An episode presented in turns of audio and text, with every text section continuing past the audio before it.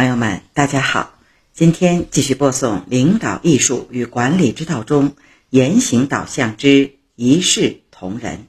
这里一共是两个案例，请听案例一：天子四海为家。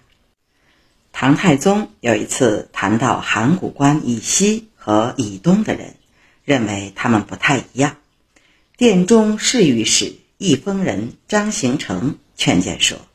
天子以四海为家，不应当有地域的歧视，否则就会让人觉得狭隘。太宗赞许他的话，重赏了他。点评：普天之下，莫非王土；率土之滨，莫非王臣。既然君主是万民之共主，就应当对天下百姓一视同仁，承担教化牧养之责。而不应厚此薄彼，随意讥笑褒贬，否则有伤君主忠正包容之德。案例二：唐太宗不徇私情。蒲州刺史庞相寿因贪污被开除公职，他给唐太宗上表，说自己曾经在秦王幕府任职，请太宗网开一面。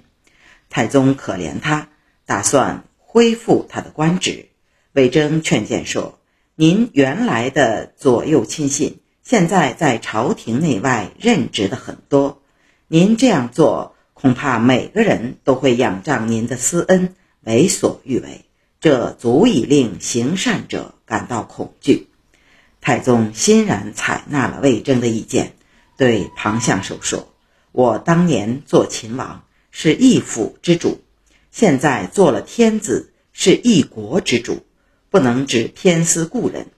大臣们这样判决，朕怎么能违背呢？赐给他绢帛，让他离开。庞相寿流着泪走了。点评：鱼和熊掌不可兼得，舍鱼而取熊掌者也。当旧情与公义不可兼顾时，如何取舍？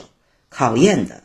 是执政者的认识水平和思想高度，是狭隘还是扩大，是徇私还是为公，是看小圈子还是顾大局，直接关系到法律的公平公正与政府的风气导向。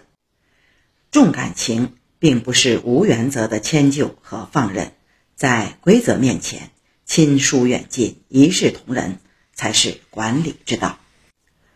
好，朋友们，领导艺术与管理之道中言行导向之一视同仁的两个案例就播送完了。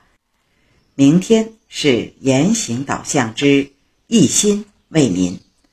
另外，有需要本书的朋友，请登录淘宝、京东和当当网购买。